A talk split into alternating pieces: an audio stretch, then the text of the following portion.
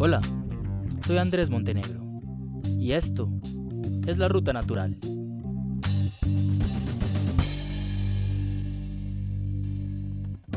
¿Cuántos casos diarios son suficientes para que la positividad de los fallecidos se iguale a las pruebas realizadas, pero no sea menor a los recuperados? Eh, seguramente han visto, oído, consultado los datos diarios de la pandemia del nuevo coronavirus. ¿Cuántos nuevos casos? ¿En dónde están las pruebas y los muertos? El problema es que esas cifras así, sin más, sin un contexto, perfectamente podrían ser cantidades de una receta de cocina que vemos en un programa de televisión, un número que cambia cada 24 horas y bien nos daría lo mismo no consultarlo. De eso hablaremos hoy, del manejo de esas cifras y reportes nacionales e internacionales, de cuál valor periodístico tiene divulgarlas y cuál ha sido la estrategia del gobierno. Bienvenidos a la tercera entrega de la Ruta Natural. A lo largo de seis capítulos explicaremos cómo han hecho los medios de comunicación colombianos para contarnos la pandemia, o bueno, cómo lo han intentado. Cuando se conoció la noticia del primer caso confirmado del virus en el país, los medios de comunicación empezaron a prestarle especial interés a ese número. A medida que se fueron confirmando más y más, los periodistas aprovechaban para sus medios los reportes diarios que divulgaba el Instituto Nacional de Salud y el Ministerio de Salud. Esperaban pacientemente para dar detalles de las edades, si eran casos importados o si tenían condiciones médicas. Cuando las cifras se contaron por cientos y miles, su forma cambió. Seguían con el reporte diario, ahora limitado a repetir al pie de la letra la información que divulgaba el Ministerio de Salud, lejos de tratar de entender las cifras y más como un ejercicio meramente repetitivo y automático, donde a la persona le daba lo mismo ver la cuenta de Twitter del Ministerio de Salud cuando publicaba el mapa de Colombia con los casos o esperar a informarse a través de un medio, porque estos básicamente tenían la misma información, eh, o bueno, aún la tienen. Antes de empezar, una recomendación. Cuando oigan la marimba, sabrán que lo que viene es una historia que fue publicada en un medio colombiano de la vida real.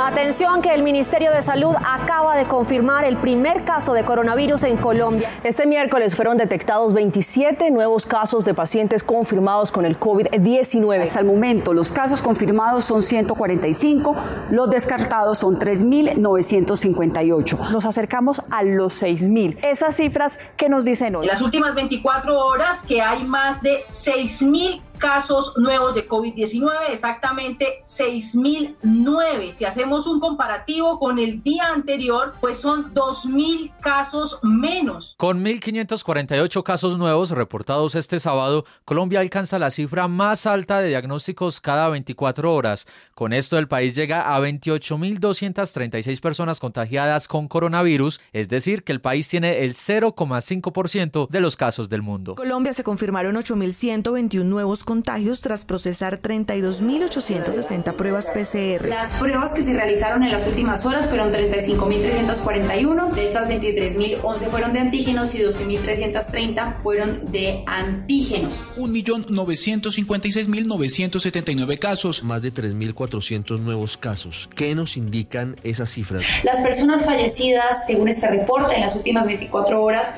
son 373, pero de estas 335 no fallecieron en las últimas 24 horas. Colombia supera hoy los 2 millones de casos en el día 323 de evolución de la pandemia en el país.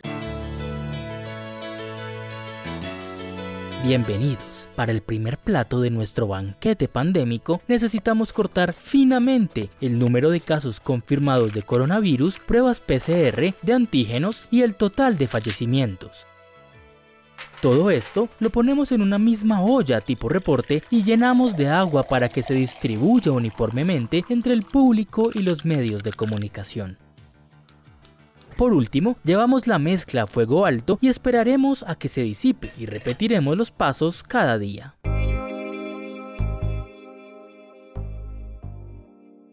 Todas estas cifras forman parte de lo que se conoce como el proceso de vigilancia en salud pública. La capacidad de los gobiernos para cuantificar adecuadamente la magnitud de los problemas que tienen es la base de casi todas las demás acciones en salud pública de promoción, prevención y control. Un problema que no se cuantifica adecuadamente simplemente se pasa por alto. Si no hubiera este seguimiento de la pandemia con cifras, pues nadie sabría el impacto que esto ha tenido, porque pues si a mí no me da ni a mi familia en el ambiente cercano le da, uno en realidad no alcanza como a captar la magnitud del problema. Medidas de control como encerrar a la gente en una localidad, aunque yo no estoy muy de acuerdo con eso, no tendrían la aceptación paciente que han tenido si no fuera porque a las personas se les muestra que hay un problema que de pronto no los está afectando a ellos, pero está afectando a otras cosas, que si se enferma de otra cosa no va a encontrar cupo en los hospitales si no guarda ciertos elementos de cuidado y de protección. Quien habla es Fernando de la Os Restrepo, doctor en epidemiología, exdirector del Instituto Nacional de Salud y profesor titular en epidemiología y salud pública en la Universidad Nacional de Colombia. No es una habilidad periodística necesariamente el interpretar la cifra. Entonces, pues uno si ve en ese ejercicio de presentar diariamente las cifras, pues se incurre en inexactitudes o en interpretaciones que no necesariamente están en línea con la interpretación técnica. Y eso sobre todo yo creo que ocurre en momentos cuando la transmisión está en la mayor parte del país en declive o cuando ha disminuido bastante. Entonces un aumento de 500 personas de un día para otro se interpreta como un llamado a la atención, cuando pues realmente eso puede no significar nada si uno no tiene en cuenta, por ejemplo, el número de muestras que se procesan diariamente. Yo estaba oyendo que no solamente había subido los casos, sino que también había subido la proporción de positividad. O sea, eso no, no dice nada, da un mensaje de pánico, pero pues no está diciendo nada, ¿no? Eso no quiere decir que la gente tenga que volver a encerrarse o tenga que estar otra vez ansiosa. Ese aumento hoy puede caer con el número de muestras que se procesen. Diferente cuando el número está subiendo sostenidamente y la entidad técnica está diciendo estamos ya en un tercer pico. Entonces, bueno, ahí sí es posible que la gente necesite una información más frecuente para que vea que la cosa primero es seria y pues que hay que cuidarse, pero debería estar a cargo de estas presentaciones de personas que puedan interpretarlo mejor. Y sí me parece que vale la pena este debate de si hacerlo diariamente tiene sentido o no o si debería ser algo para presentar cada dos o tres días como lo hacen las agencias de vigilancia, consolidan la tendencia semanal. Entonces dicen esta semana bajó o esta semana subió y eso probablemente es una información mucho más confiable para ciertos momentos de la epidemia. Si bien el reporte de coronavirus es el más popular, en realidad las enfermedades infecciosas en el país tienen reportes que consolidan lo que está pasando cada cierto tiempo. Una mala interpretación llevaría a que esas cifras sean innecesariamente más enredadas.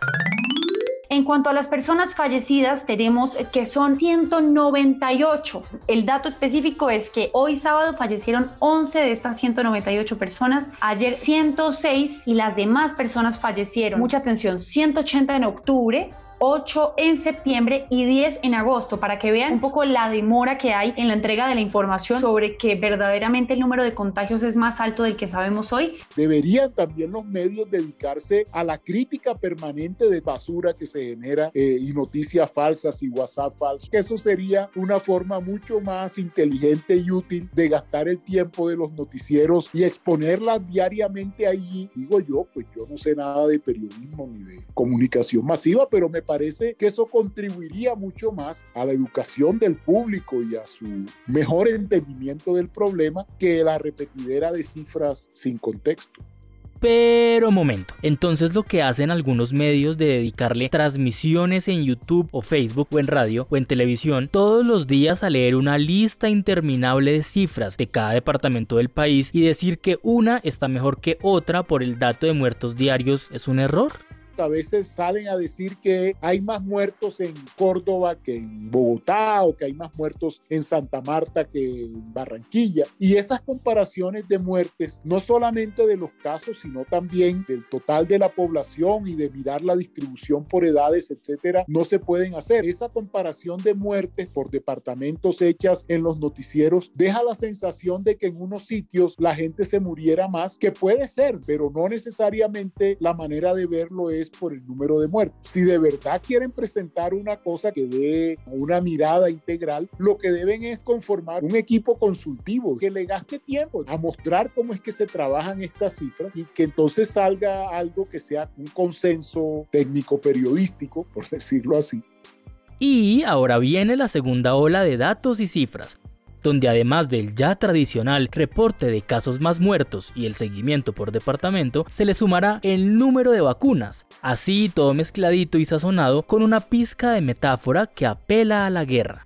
Pero sobre eso ya hablamos en un capítulo anterior no debería limitarse a decir cuántas millones de dosis se han puesto, sino de pronto desagregarlo un poco. Los avances por componentes del plan, decir, bueno, de los trabajadores de salud se han vacunado el 70% de lo que se había propuesto y están concentrados en tales partes y tales sitios van rezagados. Ese tipo de información sí me parece que es de importancia del público en este momento, que los noticieros cumplieran un papel de difundir los avances y los retos que tienen un plan de estos, que uno pueda saber, bueno, si se está cumpliendo, no se está cumpliendo, descender de lo general, de esas cifras que a veces no dicen nada, a lo particular, demostrar la experiencia de algunas personas, pueden ser eh, ganchos para que más gente se vacune, eso me parece muy importante. Colombia registró hoy 7.952 contagios nuevos y 176 muertes, cifras que dan cuenta del repunte del COVID-19. Precisamente uno de los frentes de lucha contra el virus es la vacunación y hoy Colombia superó las 2 millones de dosis aplicadas. Así avanza el proceso en el país. Mientras nuestro reporte se termina de cocinar, prepararemos una reducción de recuperados. Para esto, tomaremos un filete completo de 2.428.084 casos acumulados y los freiremos en su jugo hasta que se reduzca a 2.300.887 casos. Para resaltar el sabor, le añadiremos apenas 55.062 casos activos y una positividad del 15%. En lo personal, me gusta darle un toque de miedo e incertidumbre pero esto queda a su gusto.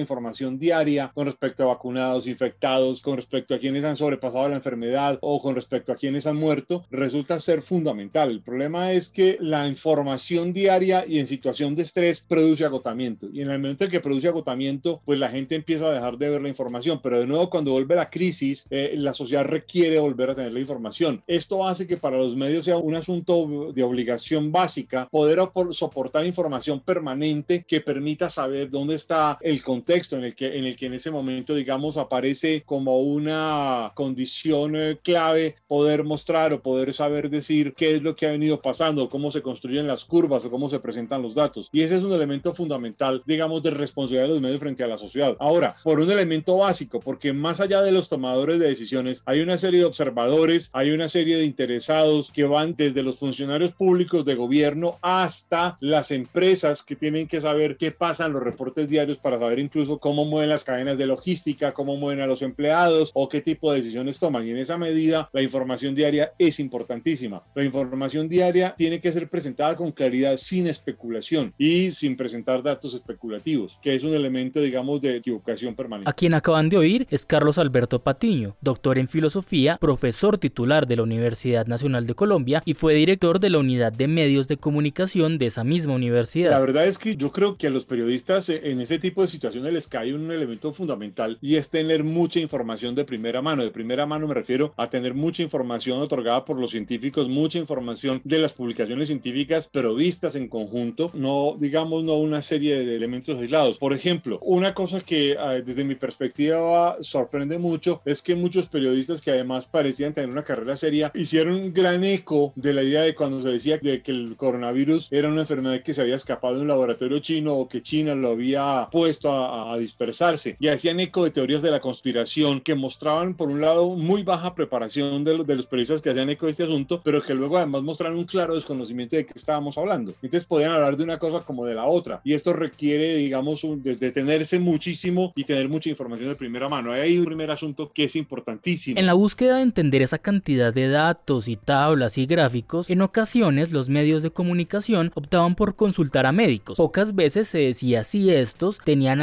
preparación para entender datos o estadísticas epidemiológicas. Si hipotéticamente se cayera un puente en Colombia, nos parecería raro que entrevistaran a un ingeniero de sistemas, ¿no? Y aún más raro a un congresista para que diera un concepto técnico. Senadora, ¿por qué los médicos? ¿Por qué las cifras? Luego ellos no son los autorizados para que nos estén contando qué es lo que está pasando, si ellos finalmente son las víctimas de todo lo que está sucediendo en el país. ¿No se ha dado cuenta de todas las denuncias que ellos nos están haciendo? Numeral, a la cabal le digo, usted hace otra anotación en torno a este tema que fue lo que generó la polémica de sus declaraciones y dice algo así, si mal no la estoy citando, que se muere más gente mm, de otras cosas o de gripa, que esto es como que, que, esto no es tan grave, digámoslo así, que se muere más gente de otras cosas. ¿La entendí bien? El otro asunto que es clave es que esto requiere poder tener eh, un acercamiento mucho más detallado a situaciones concretas, frente a casos, frente a investigaciones científicas, frente a contrastación de procedimientos científicos o frente a mecanismos que sean mucho más eh, directos. El problema es que los periodistas tienen en general una presión, y sobre todo los grandes medios, por generar debate, noticia, y muchísimas veces terminan entrevistando a gente que carece de la información ejemplo, a políticos o a gobernantes que también carecen de la formación y de la información y terminan igualando las opiniones científicas con opiniones de políticos. Y en general los políticos saben de muy pocas cosas y de lo que menos saben es de ciencia. Entonces hay un, un igualamiento de la opinión que termina generando criterios que no son serios.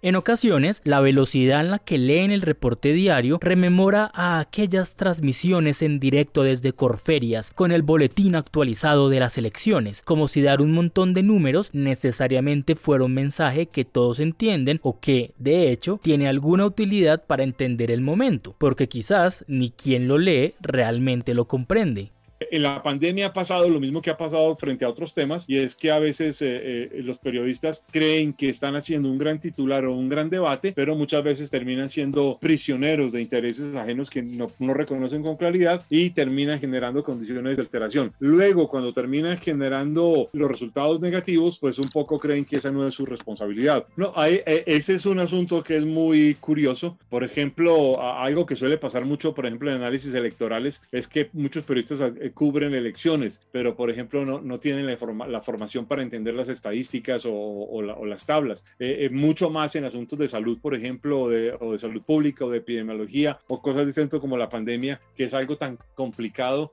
donde hay tantos factores, tantos temas que alteran, tantos temas que pueden tener, digamos, tantas implicaciones y, no es muy claro. Claro, y, esto lo digo es porque porque por un lado hay una falta de formación, por otro lado también hay una cosa que es importantísima, es una falta de lectura, ese es un del tema clave, y, y, una, y una agudeza que, que creo que, que, también le cabe como digamos una, una responsabilidad a los procesos de formación de los periodistas y es una, una mayor capacidad para, para búsqueda de información en el marco de lo que uno podría decir es una investigación básica. Entonces, claro, esto requiere muchísimo tener un papel más, más claro. Pongo ejemplos para hacerme entender.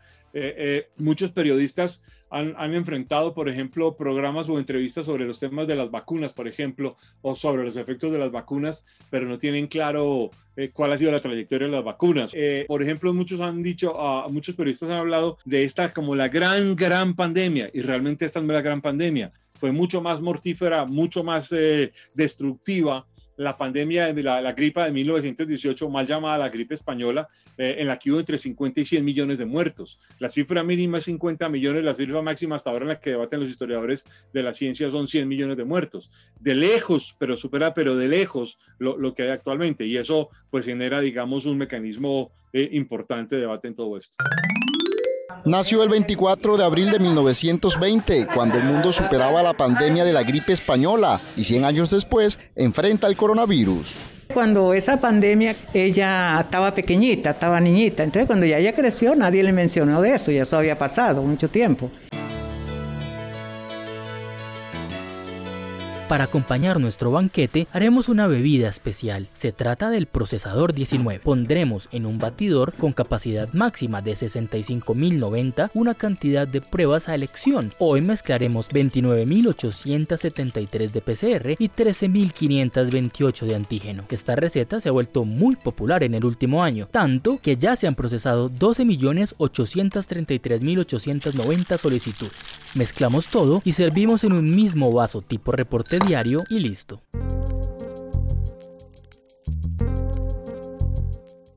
Desde la epidemia de Zika y chikungunya, el Ministerio de Salud y Protección Social ha hecho pública la información como parte de la transparencia y un compromiso de ser transparentes con la ciudadanía. En ese momento, el viceministro de Salud Pública y Prestación de Servicios era Fernando Ruiz Gómez, actual ministro de Salud y Protección Social. Entonces, de allí podemos partir en cómo es el manejo de la información. Empezamos con comunicados cuando los casos eran pocos, luego dos informes al día a medida que iba aumentando, y a medida que aumentaban precisamente estas cifras, pasamos a un informe diario que recoge todos los datos de fallecidos, contagios, recuperados y demás elementos con un discriminado en la página del Instituto Nacional de Salud que se hace basados en la información entregada por las entidades territoriales. Ella es Estefanía Fajardo, periodista con especialización en gerencia de la comunicación y actualmente trabaja en el equipo de comunicaciones del Ministerio de Salud. Es una información entregada de manera diaria, por lo cual los ajustes tras revisiones epidemiológicas pueden darse, teniendo en cuenta que cada entidad territorial cuenta con epidemiólogos de campo y con equipos preparados para todos estos procesos. Porque entendemos que profesionales, investigadores y población necesita conocer cómo evoluciona la pandemia en nuestro país. Conocer la evolución de la pandemia es fundamental, sirven tanto para la toma de medidas y decisiones, teniendo en cuenta que el comportamiento varía según las regiones, como para hacer modelos y a la ciudadanía tener un conocimiento de lo que sucede. Importante entender también que no se tratan solo de números, son familiares, amigos, personas que conocimos y que hacen parte de esas cifras, que al ser tomados así por parte de la población puede llegar a tener una sensibilización aún mayor que desde el punto de vista técnico para saludistas o epidemiólogos. Cada entidad territorial envía sus reportes al Instituto Nacional Nacional de Salud, entidad encargada de hacer el consolidado y cruce información. Posteriormente la envían a MinSalud. Se adecua para la publicación a medios y redes, mientras ellos, con la base de datos general, la publican de manera desagregada y específica en su web para quienes deseen conocer detalles del informe. Hay todo un tablero donde pueden navegar y conocer diferentes elementos. También está de manera desagregada el tema de casos en poblaciones indígenas, el tema de casos en talento humano en salud. Tú puedes navegar a través de municipios, conocer el tema de laboratorios, la red que se creó a partir de la pandemia y toda la base de datos está publicada en datos abiertos para el acceso de todo el mundo.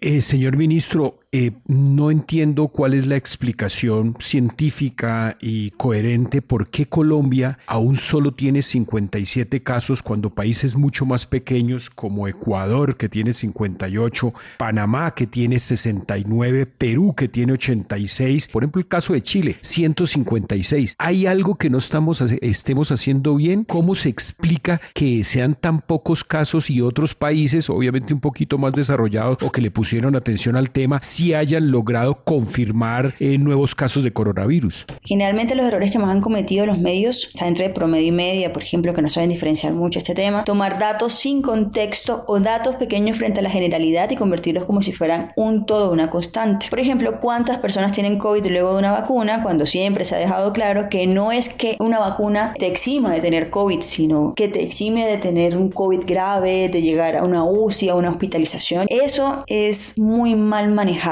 convertir un caso como si fueran todos los casos. Por ejemplo, el tema de los efectos secundarios ha sido súper importante. Creo que ese tipo de información debe ser manejada con mucha cautela, con mucho cuidado, porque no solamente nos estamos enfrentando ante una pandemia de COVID-19, sino como lo ha catalogado la misma OMS, estamos ante una infodemia, una avalancha de información y muchas veces los medios, por no tener periodistas especializados, pueden caer en este tipo de información falsa o sin verificar también conocimientos básicos en el manejo de estos datos. El periodismo de datos es fundamental fundamental en estos momentos y podríamos hablar también de asesorarnos con personas que sepan el manejo de estas cifras, buscar asesoría con epidemiólogos, con salubristas, incluso con estadistas para saber cómo se maneja todas estas cifras, cómo puedes encontrar una noticia dentro de una tabla de Excel, por ejemplo. Y han sido errores que a la vista de personas expertas pueden ser muy tontos, pero a la vista de un ciudadano común se convierten en una realidad y en una verdad. En el mundo periodístico es común que se esté pendiente de los pronunciamientos de los ministros y ministerios porque dan una idea de qué está haciendo el gobierno.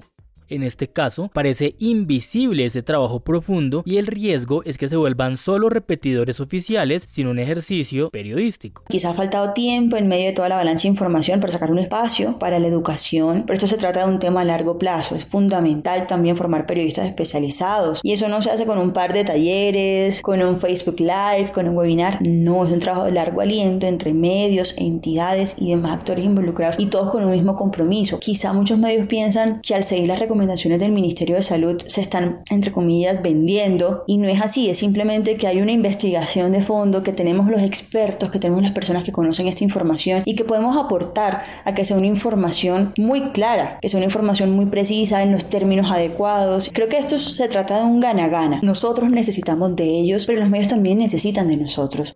Como hay pocos periodistas que se dedican de forma exclusiva a estos temas, es fácil caer en imprecisiones, por eso también se entiende que sea mucho más fácil solo copiar y pegar los reportes diarios del ministerio que consolida y divulga esos datos como parte de su trabajo y responsabilidades de salud pública que cuestionarse qué dicen esos datos, qué están mostrando, qué es realmente importante y en qué vale la pena profundizar. Los medios no estaban preparados para una pandemia y quizás no sabían, por ejemplo, qué es una inmunidad de rebaño, no sabían qué es una cepa. Nosotros sí lo podemos saber porque tenemos a los especialistas. Entonces, ¿cómo crear esos vínculos sin necesidad de pensar de que estás sirviéndole a un gobierno? Entonces, creo que eso es fundamental. Entender que hay personas que conocen y que los medios necesitan periodistas especializados porque no se trata de simplemente COVID-19. Vendrán muchos otros temas para abordar en todo el ámbito de la ciencia, en todo el ámbito de la salud, por periodistas que sepan no un periodista que se por una pandemia y entender de un solo golpe cómo se desarrollan las vacunas, cómo es el tema de una inmunidad de rebaño, cómo actúa un virus. Entonces, creo que estos aprendizajes se deben dar a partir de una introspectiva para saber qué es lo que nos falta como periodistas, qué podemos aportar nosotros desde el Ministerio de Salud y cómo nos podemos cruzar para que la población esté verdaderamente informada y se pueda difundir de una manera adecuada. Tres casos en Colombia a esta hora. ¿La expectativa es que siga subiendo los casos, ministro? ¿Cuánto más creen ustedes puede ser este incremento en los próximos días de casos de coronavirus? Uno ve el crecimiento constante de la curva, pero el gobierno nacional habla de una curva que se está aplanando. ¿Esa curva se está aplanando, sí o no? Para el final del banquete pandémico haremos un postre ideal. Primero, tomaremos los reportes de días, semanas y meses atrás y los mezclaremos para formar una masa de consolidado. Hay que integrarlos bien hasta que los datos empiecen a formar picos. Cuando se mantengan solos y sean visibles, encenderemos el horno y los dejaremos reposar durante un par de meses. Como resultado, tendremos las olas, un plato que ha tomado fuerza con el tiempo. Para que los picos sean mayores, solo hace falta añadir un alto número reproductivo básico y a disfrutar.